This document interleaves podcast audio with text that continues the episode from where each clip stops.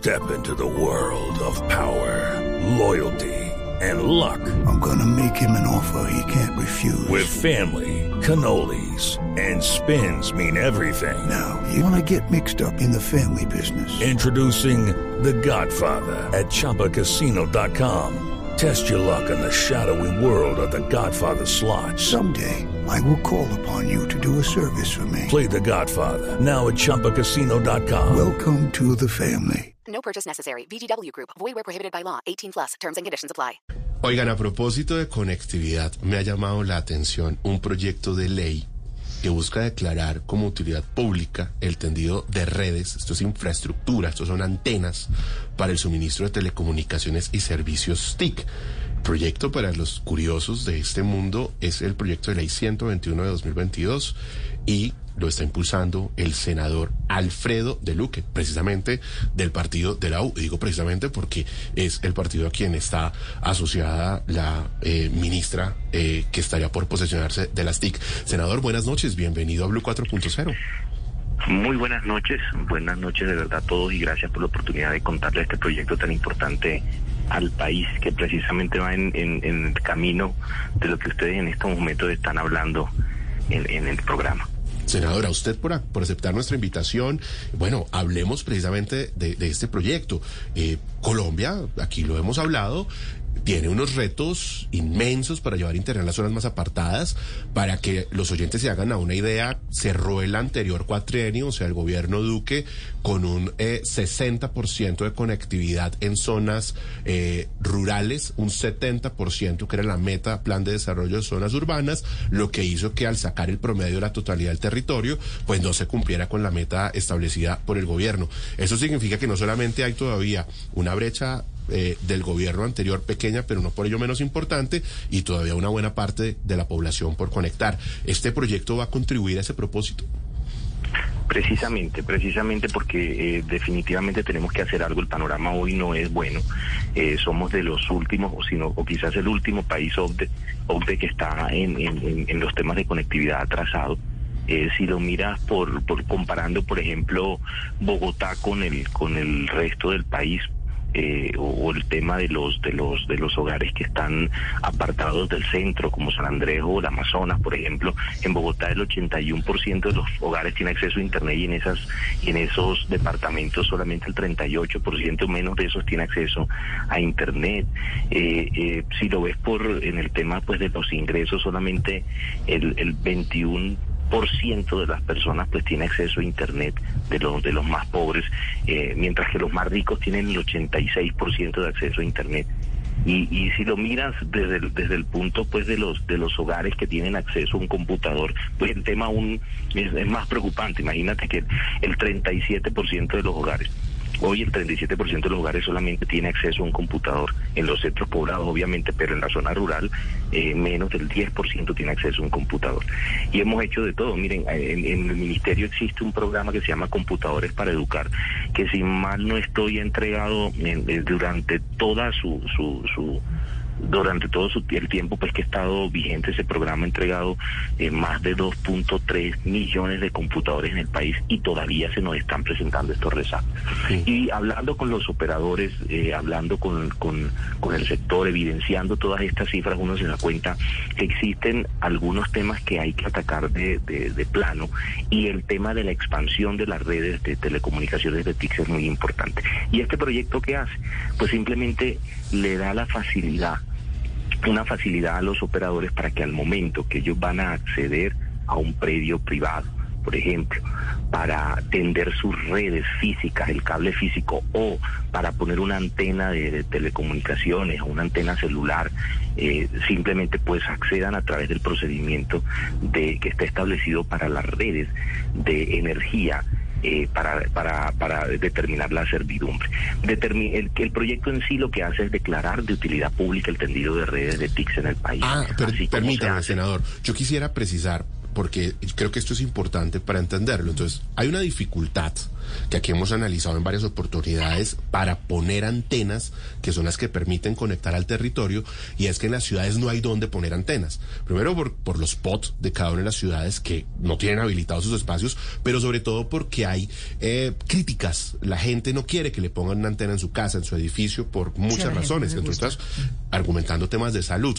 Eh, esto significa que se van a generar espacios donde hay redes eléctricas para poner antenas y lograr sortear esa dificultad. Eso se podría hacer también y lo podrían hacer hoy los operadores sin ningún problema.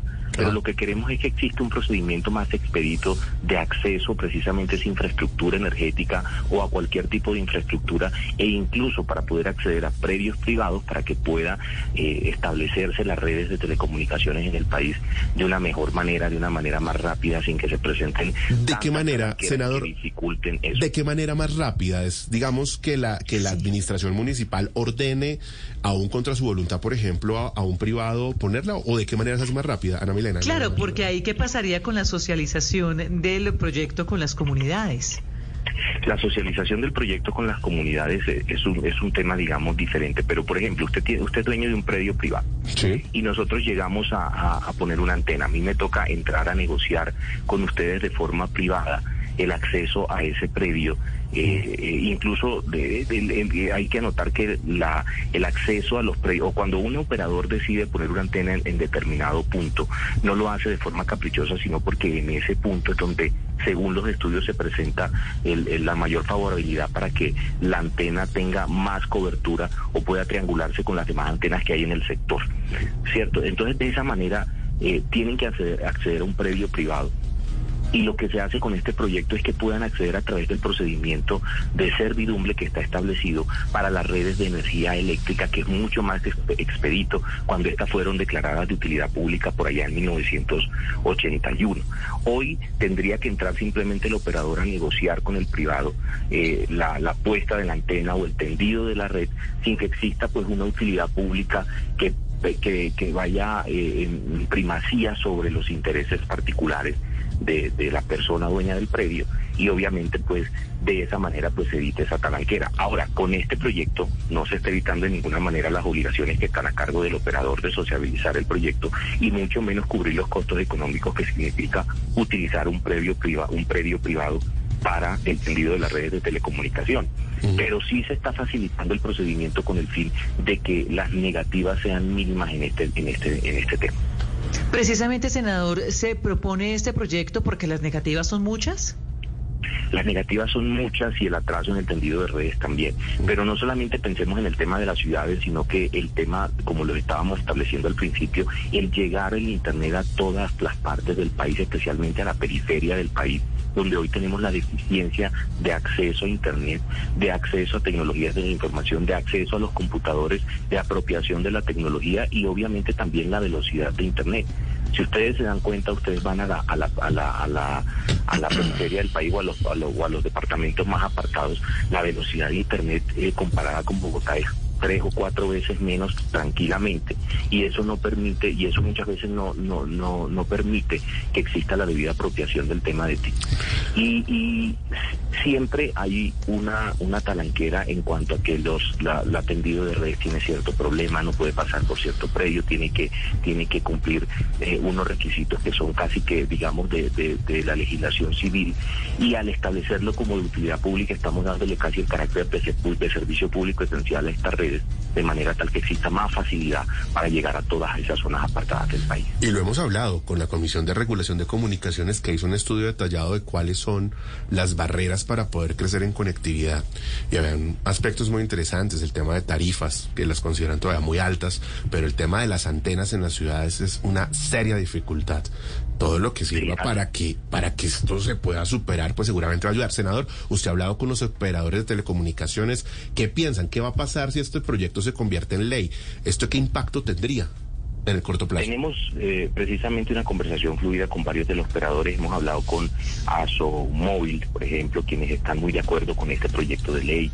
Tuvimos conversaciones también con la Cámara de TIC de la ANDI, con quien voy a sostener una reunión este jueves precisamente para detallar unos aspectos importantes del proyecto eh, y además a recibir retroalimentación eh, de los operadores y no solamente de los operadores como tal, sino todas esas empresas que quieren que, Colombia apropie la tecnología suficiente.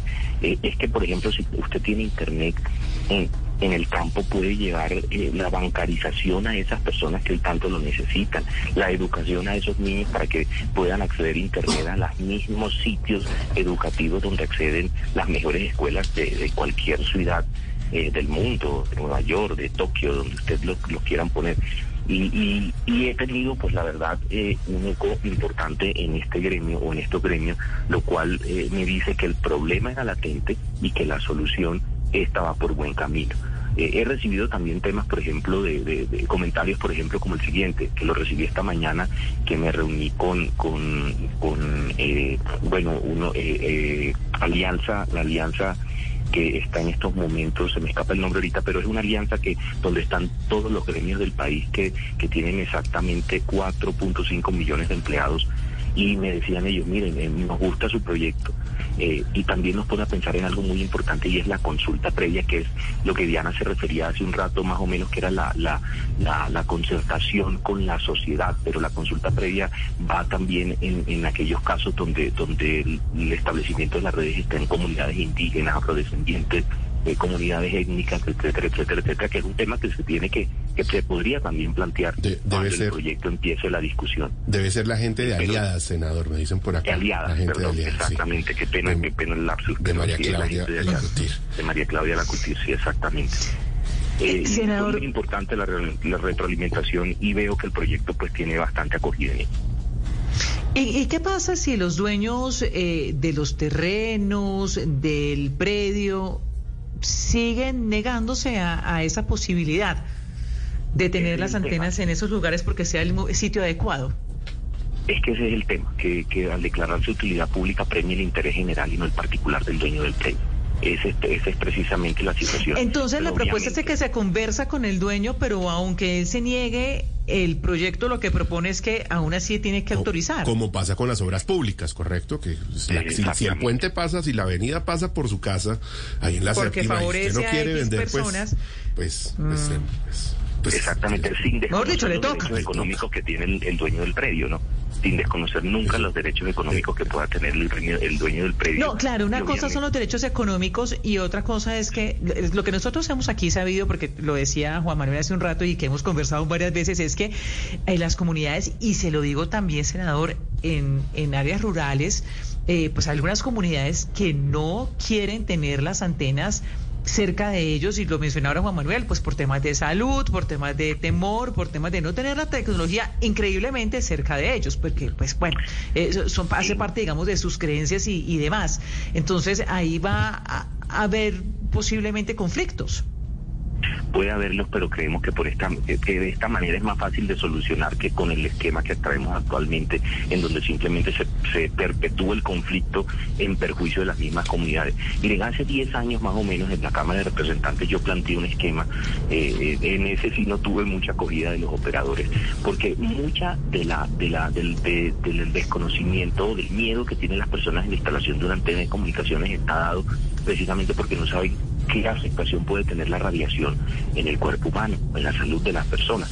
Y yo planteaba un esquema en donde pudiera hacerse, eh, eh, es decir, los límites de radiación que puede eh, emitir una antena están establecidos por la legislación nacional y la legislación mundial en la, materia. Entonces yo les decía, miren, si, si hay unos límites de radiación que está probado que no afectan al ser humano, pues publiquémoslo.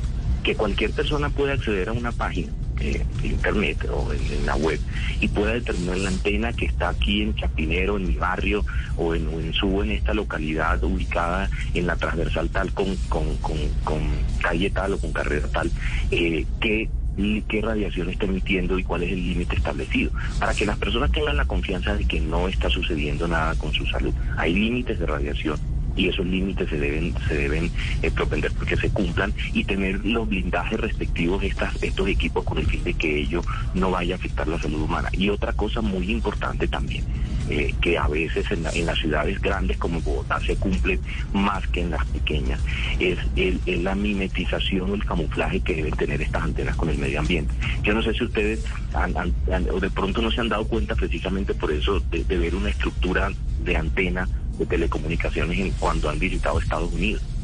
En, Miami, por ejemplo, ustedes las ven mimetizadas, escondidas como como, como palmeras, como, como árboles, eh, y, la gente no alcanza a percatar que ahí hay una antena y eso también va en favor no solamente del medio ambiente, sino de, del aspecto físico de la ciudad como tal. Bueno, yo, yo no quisiera dejarlo ir, senador, desde luego, eh, habiendo ya entendido este proyecto de ley, que además me parece absolutamente relevante para el país, para, para el futuro de la conectividad, sin hablar de la cartera del Ministerio de las TIC muy rápidamente. Diego, quiero que me lea por favor este trino que encontramos en la cuenta del senador. Sí, claro que sí. Asumo con una alta expectativa el nombramiento de Mary Janet como ministra de las TIC. En estos cuatro años vamos a trabajar articulados para que la conectividad y el acceso a Internet sean una realidad para todos los colombianos, especialmente para aquellos más vulnerables. Esto se tuiteó el 8 de agosto del 2023. Senador, este es un trino suyo. Eh, hablemos un poco, muy rápidamente, de lo que sucede con la cartera de las TIC. Eh, ¿Qué ha pasado con la ministra? ¿Sabe usted? Pues entendía que la que la posesión era hoy, entiendo lo que ustedes están diciendo también que por agenda el tema el tema varió, pero pues sí nos causa mucha expectativa que se asuma eh, la cabeza de esta cartera con el fin de que podamos avanzar en estos temas. Eh, es, es indispensable, según el Foro Económico mundial y según las políticas que tiene Petro, pues todo confluye en que el cierre de brechas sociales y de pobreza son mucho más fáciles cuando hay precisamente despliegue de, redes de internet apropiación tecnológica en todas, en todas las ciudades y en las zonas apartadas. Eh, y es necesario asumir esta cartera de forma inmediata. En la semana próxima, por ejemplo, está el Congreso de TICS más grande que hay en Latinoamérica, que se llama Andicon, en donde va a ser el país anfitrión Estados Unidos con lo que el espacio pues, que hay que aprovechar absolutamente eh, con el fin de que de verdad se plantee desde ya cuáles van a ser las políticas del gobierno Petro en este sector tan importante para, Senador, la economía colombiana. Y es cierto que se pasaron cuatro nombres para esa cartera y que fue el de la doctora Merillanel el que, el que se eligió. ¿Ella, digamos, goza de su respaldo? Eh, no, no te escuché lo último, perdón. Fueron cuatro nombres los que se envió desde el partido de la U eh, para, para que uno de ellos ocupara esta cartera y fue el de la doctora Merillanet quien gozó del respaldo de los congresistas, eh, senador. Eh, no tanto el respaldo de los congresistas, pero sí entiendo que la confianza del gobierno para asumir esta cartera tan importante que es en estos momentos pues lo, lo primordial.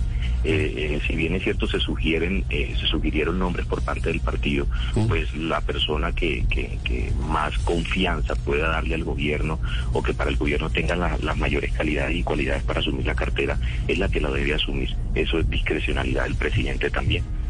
Bueno, senador, pues estaremos muy pendientes de lo que suceda con esta cartera que, pues, como usted lo ha planteado, es tan importante y que todavía está reclamando. No es lo mismo tener un ministro designado que un ministro posesionado. En propiedad. Porque hasta ahora, allá en el Ministerio de las TIC, se están pasando cosas en la medida que no hay ministro posesionado.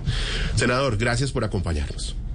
Muchas gracias a, todos ustedes y de verdad muy eh, agradecido por esta entrevista y bueno, ya estaremos contando los avances que de este proyecto que tenga en su trámite en el Senado y en la Cámara de Representantes. Claro que sí, siempre bienvenido, senador. Son las nueve. Step into the world of power, loyalty and luck. I'm gonna make him an offer he can't refuse. With family, cannolis and spins mean everything. Now, you wanna get mixed up in the family business. Introducing The Godfather at ChumbaCasino.com. Test your luck in the shadowy world of the Godfather slot. Someday, I will call upon you to do a service for me. Play the Godfather, now at Chumpacasino.com. Welcome to the family. No purchase necessary. VGW Group. Void where prohibited by law. 18 plus. Terms and conditions apply.